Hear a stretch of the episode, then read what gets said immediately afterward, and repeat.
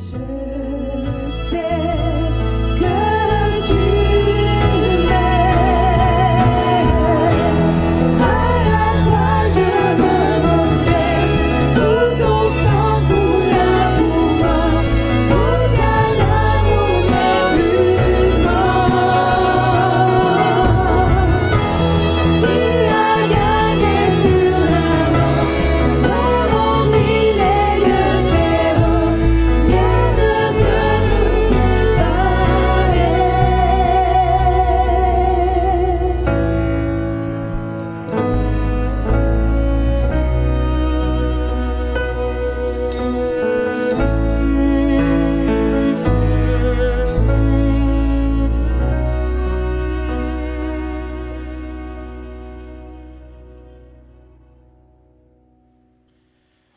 Bonsoir à tous.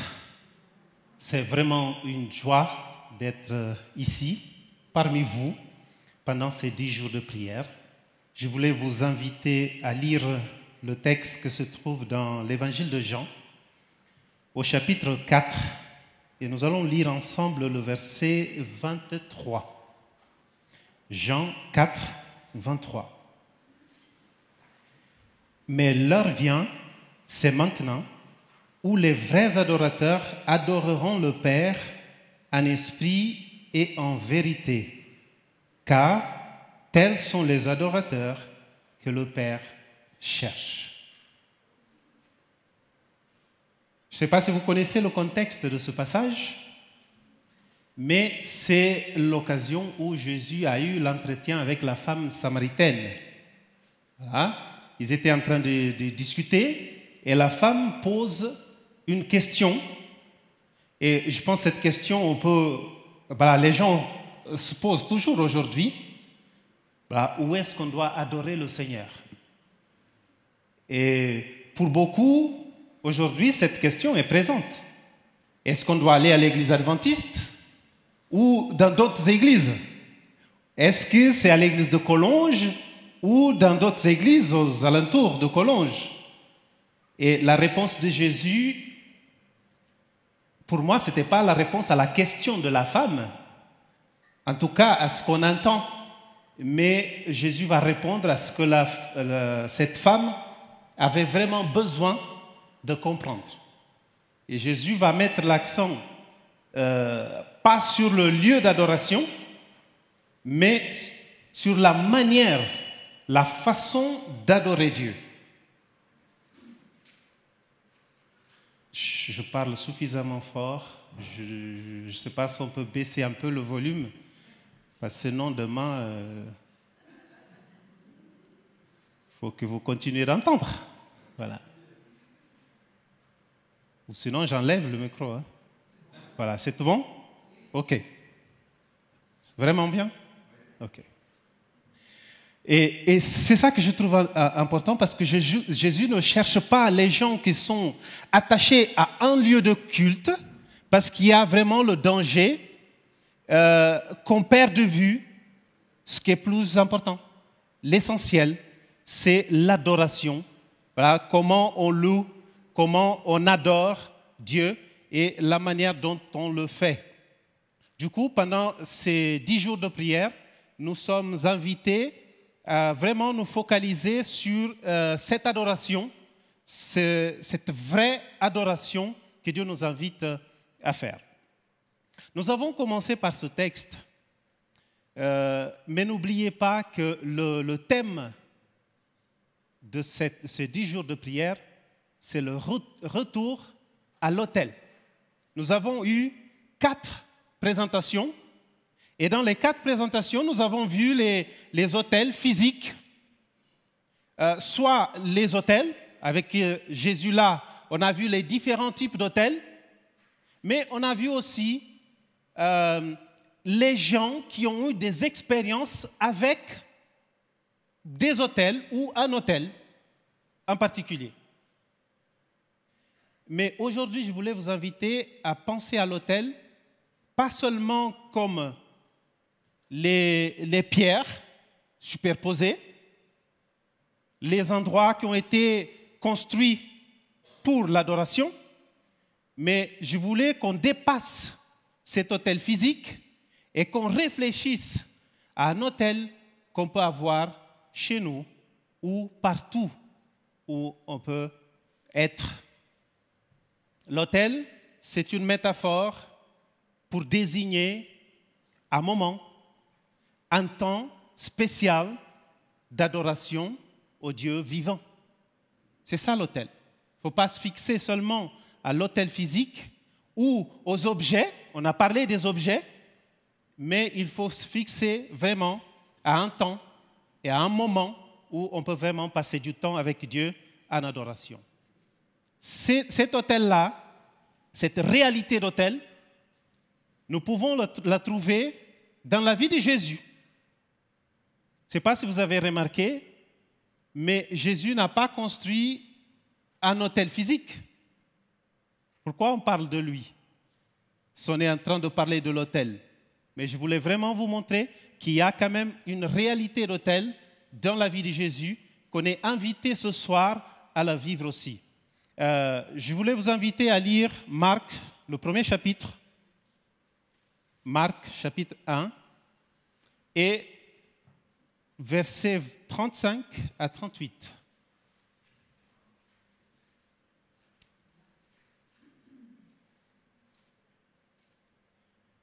Je pense que vous avez, trouvé le texte, chapitre 1, versets 35 à 38. Je lis.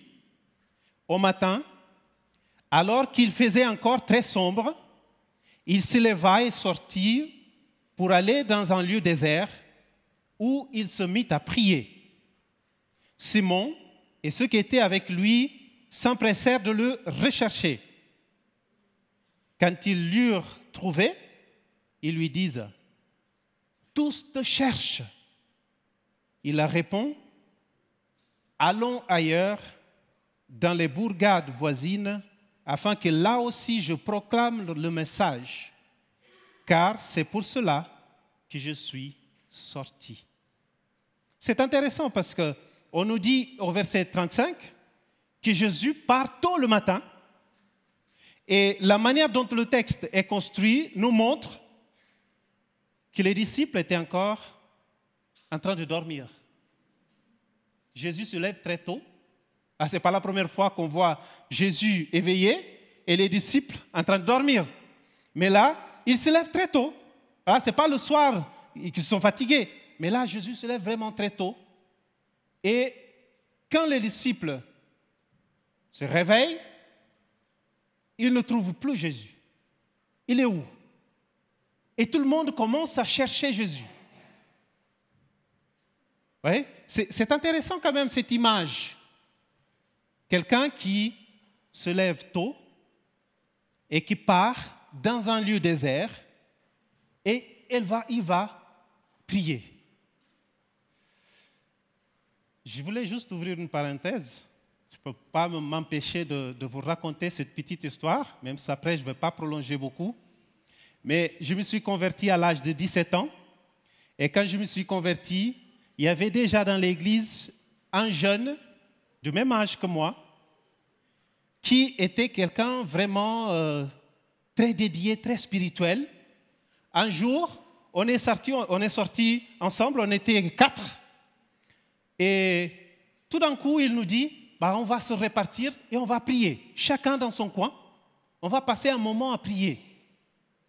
J'ai dit oui, mais je venais d'arriver à l'église. Je ne savais même pas euh, comment on priait. Et moi, j'ai fait une prière vite fait. Je pense que je n'ai pas pris 30 euh, secondes pour la faire. Et puis j'ai commencé à attendre. Et j'attends, j'attends, j'attends. Et personne. 30 minutes après, je me suis dit, bah, peut-être qu'ils se sont trompés, ils sont déjà partis. Et moi, je suis rentré à la maison. Et après, on s'est retrouvés. m'a dit, non, voilà, on a fini de prier. Et puis, on te cherchait et tu n'étais pas là. Voyez, avoir ce moment de, qualité en prière individuelle, c'est vraiment quelque chose dont on a besoin aujourd'hui. Vous voyez, un jeune qui prie pendant plus de 30 minutes, moi, je me suis posé la question, qu'est-ce qu'il raconte à Dieu? Qu'est-ce qu'il est en train de dire à Dieu? Mais c'est vraiment formidable parce qu'on trouve cet exemple-là dans la vie de Jésus. Quelqu'un qui se lève très tôt pour aller euh, chercher l'orientation de Dieu, cette connexion avec Dieu. Et vous savez, si, l'on compare ce texte de Marc avec euh, l'évangile de Luc au chapitre 4, nous allons voir qu'ils disent, quand il est arrivé, les gens ont dit, Jésus, reste avec nous. Reste là. Parce qu'ils étaient vraiment bénis par tout ce qu'ils entendaient de Jésus. Jésus avait tellement de choses à dire. Ils étaient enrichis. Ils ont dit, Jésus, reste avec nous. Et vous savez quelle était la réponse de Jésus? Jésus lui répond, la répond, allons, c'est verset 38 allons ailleurs, dans les bourgades voisines, afin que là aussi je proclame le message, car c'est pour cela que je suis sorti. Il demande à Jésus de rester, et Jésus dit non, on y va, on va partir, on a une autre mission à accomplir. Et je voulais juste vous dire une chose. Jésus avait deux choix rester dans la maison, de Pierre. C'était agréable. Il était entouré de gens. Voilà, tout, est, tout se passait bien. Et l'autre possibilité, c'était d'aller ailleurs pour continuer à proclamer le message. Quel était le meilleur choix? Dans ma vie, j'ai jamais eu de difficultés à choisir entre une mauvaise chose et une bonne chose. C'est facile en fait. Voilà, si c'est contraire à la parole de Dieu, voilà, on sait quoi choisir. Mais j'ai toujours eu du mal à choisir entre deux bonnes choses. C'est là où on a vraiment besoin d'écouter la voix de Dieu OK, ça c'est bien, rester dans la maison de Pierre. Et ça aussi c'est bien, aller continuer de prêcher le message ailleurs. Qu'est-ce que je fais? Vous savez pourquoi pour Jésus c'était facile? Il était en contact avec le Père. Il était habitué à entendre cette voix, à écouter cette voix. Et je pense que pour nous aussi, c'est la même chose. Quand on a deux choses et on doit décider, il faut vraiment écouter la voix de Dieu. Qu'est-ce qu'est la volonté de Dieu? Je reste, c'est confortable, c'est bien, je suis tranquille, mais si je pars, j'accomplis la volonté de Dieu. Mais peut-être dans votre expérience, ça va être autre chose. Vous allez devoir choisir entre deux choses. Ce soir, je voulais vous inviter vraiment à mettre de côté, à réserver un moment, un lieu pour prier, pour chercher la volonté de Dieu, pour s'habituer à écouter vraiment cette voix. Vous savez, si on est habitué à écouter cette voix tous les jours, le matin, très tôt, voilà, quand les moments de difficulté arrivent, voilà, on sait quelle est la voix de Dieu parmi beaucoup de voix. Je vous invite vraiment à faire cette expérience. Ces dix jours de prière sont là pour nous encourager. Si vous, si vous le faites déjà, à continuer de le faire. Mais si ce n'est pas votre expérience, c'est jamais tard pour commencer à prendre un petit moment le matin pour être avec Dieu et chercher cette voie qui nous donne l'orientation. Que Dieu vous bénisse et vous garde.